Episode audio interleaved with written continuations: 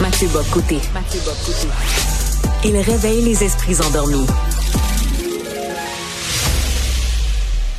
Alors, c'est la semaine, je l'ai dit, Jean-François Lisée. Pourquoi est-ce qu'on parle encore une fois du texte de Lisée? Certains vont dire on étire la sauce un peu. Pas du tout. Parce que c'est le texte événement des dernières semaines et pour l'année, je crois, qui dit, qui met les choses au clair sur la situation identitaire du Québec aujourd'hui, où les Québécois francophones sont de nouveau la cible, l'objet d'un mépris décomplexé. Et pour parler de cette question-là, je dirais au-delà de l'actualité et en profondeur, par, avec un de nos sociologues au Québec qui a le plus pensé, réfléchi aux évolutions de l'identité québécoise, nous avons le plaisir, j'ai le plaisir de recevoir Jacques Beauchemin, qui est professeur retraité, je crois, aujourd'hui, de l'Université du Québec à Montréal et qui a consacré une bonne partie, euh, en sociologie, qui a consacré une bonne partie de son œuvre à la question de l'identité québécoise. Jacques Beauchemin, bonjour. Bonjour, Mathieu. Alors, question toute simple, à la lumière du texte de Lisée que j'ai évoqué, avez-vous été surpris par ce que révélait, ce que dévoilait Jean-François Lisée dans cette idée d'une forme de retour, d'une forme de mépris à l'endroit des Québécois francophones dans les écoles québécoises, dans les écoles montréalaises? Euh, oui et non. Euh, non d'abord parce que on sent bien que cette espèce de climat nouveau, là, il s'est installé depuis un certain temps déjà. il est dans l'air, et c'est pas facile de, le, de, de, de, voir exactement les lieux où il s'exprime, ce sentiment, mais le texte de Lisée permet de mettre un petit peu en lumière des aspects particuliers de ce, de ce mépris dont vous parlez, c'est-à-dire que à l'école, euh, on voit bien, là, le texte l'illustre parfaitement, on voit bien de quelle manière se déploie malheureusement, hélas, cette espèce de mépris larvé de ce qu'on pourrait appeler l'identité québécoise. Euh, L'appellation de Keb, par exemple, elle est, elle a quelque chose à voir avec euh, une certaine forme de racisme. Hein. Euh, je ne dis pas que c'est du racisme mur à mur aussi grave que celui qu'on a pu voir dans l'histoire du monde. Sauf que euh, quand on, on, fait un paquet avec un, un groupe d'individus, qu'on les, qu'on les étiquette vous êtes des KEB et qu'on leur attribue un certain nombre de comportements, de valeurs, d'attitudes, euh, unanimement partagées, semble-t-il, de manière péjorative, ben, on est en train de pratiquer une forme de racisme. Alors, j'entends le mot Kebs, j'entends, je me trompe peut-être, vous me corrigerez, mais j'ai l'impression d'entendre la nouvelle version de Pea Soup, la nouvelle version de Pepsi, la nouvelle version de Frog, c'est-à-dire un terme pour diminuer les Québécois francophones. Et pire, certains en viennent à se réapproprier chez les jeunes le mot Kebs, comme s'ils voulaient inverser le stigmate. Ben oui, on est des Kebs. Il n'y a pas quelque chose là-dedans qui fait remonter à la surface qu'on a déjà appelé l'homme québécois colonisé? Ouais, c'est une vieille dynamique. Hein. Le, mouvement euh, noir américain s'est réapproprié dans les années 60, hein, le, black puis le, negro. Hein, en disant, au fond, c'est vous nous traitez de la, sorte, c'est nous, c'est notre identité, puis on s'en sert comme levier de revendication. Sauf que dans ce cas-ci, c'est pas du tout le cas. C'est-à-dire que Keb, effectivement, est réapproprié par un certain nombre de jeunes francophones, mais de manière un peu, j'allais dire ludique, hein, c'est une étiquette, mais c'est pas un levier de revendication. Hein, malheureusement, les jeunes à l'école, ils disent pas, ben oui, ben moi je suis un keb et puis je vais vous montrer ce que c'est qu'être un, un, vrai keb, puis je vais vous montrer ce à quoi les kebs devraient avoir droit dans la société. Non, c'est comme assumer, c'est comme effectivement vous le dites, euh, assumer comme le, le, stigmate du colonisé. Euh, accepter, c'est comme ça. Euh, vous dites qu'on est des kebs, ben, euh, peut-être, je sais pas. Mais il y a quelque chose là-dedans, c'est une étiquette qui est vraiment euh, un peu infamante. Hein. Quand on lit le texte de Lisée, là, euh, à supposer que tout ce qui est rapporté là soit exact, et je n'en doute pas, ben les KEB, ce sont des gens qui ont on n'a pas de valeur. Euh, euh, on, on, on, le français est mauvais. Euh, nos, les, les, les, filles québécoises sont détraînées. Euh, les enfants sont pas élevés par des parents manifestement irresponsables. Quand on met tout ça ensemble, ben on est bien obligé de voir qu'il s'agit d'un portrait euh, très, très défavorable des KEB en question. Et euh, on n'est pas loin du mépris dont vous parlez. Là. Alors, y a, on, on s'intéresse beaucoup donc au phénomène lisible parce que ça frappe les consciences, mais j'ai l'impression qu'il y a un, cadre qui manque là-dedans. C'est le cadre politique qui a accouché de cette situation.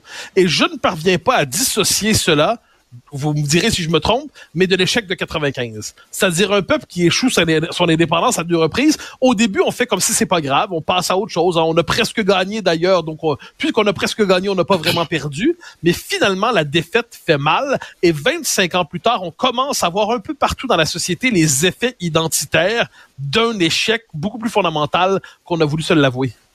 Je suis tout à fait d'accord. C'est-à-dire que le l'échec de 95 a fait en sorte que les Québécois ont intériorisé cette défaite-là, l'ont, pour ainsi dire, métabolisé sans, évidemment sans le savoir. C'est-à-dire que ça instillait une espèce de sentiment euh, de, recul, d'impuissance. Hein. Nous sommes incapables d'advenir à nous-mêmes.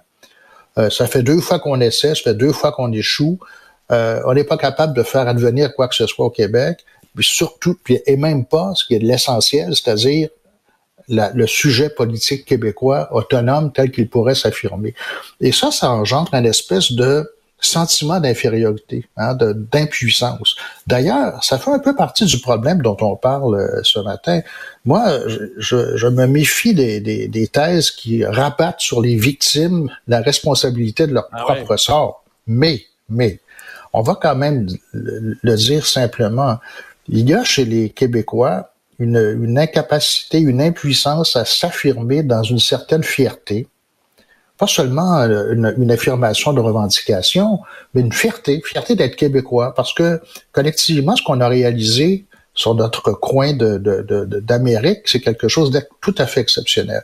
D'être là aujourd'hui, à parler français en Amérique du Nord, à côté de la, la plus grande puissance du monde, puissance culturelle, j'entends, c'est un exploit en soi. On devrait être très fiers de ça. On a construit ici une société qui est à, bien des égards une belle société. C'est pas pour rien qu'on s'y précipite hein, de, partout dans le monde. On a fait quelque chose d'extraordinaire ici et le grand paradoxe, c'est que ça n'engendre pas la fierté que ça devrait engendrer. Il n'y a pas d'affirmation euh, identitaire forte chez les jeunes dont on parle, puisqu'on parle de l'école. Il euh, n'y a pas ça. Alors, il ne s'agit pas de dire, ben, méprisez-nous, on le mérite. Mais je constate qu'il y a quand même une espèce d'inhibition à l'expression de cette fierté québécoise. Alors, j'entends aussi comme discours, en fait, cette euh, réaction anti-Kebs, comme on dirait comme ça, euh, serait la réaction au débat sur la laïcité des dernières années. Donc, en gros, on aurait exclu par la laïcité les jeunes générations de l'identité québécoise et elles se vengeraient ainsi. Donc, finalement, les Québécois l'auraient bien cherché.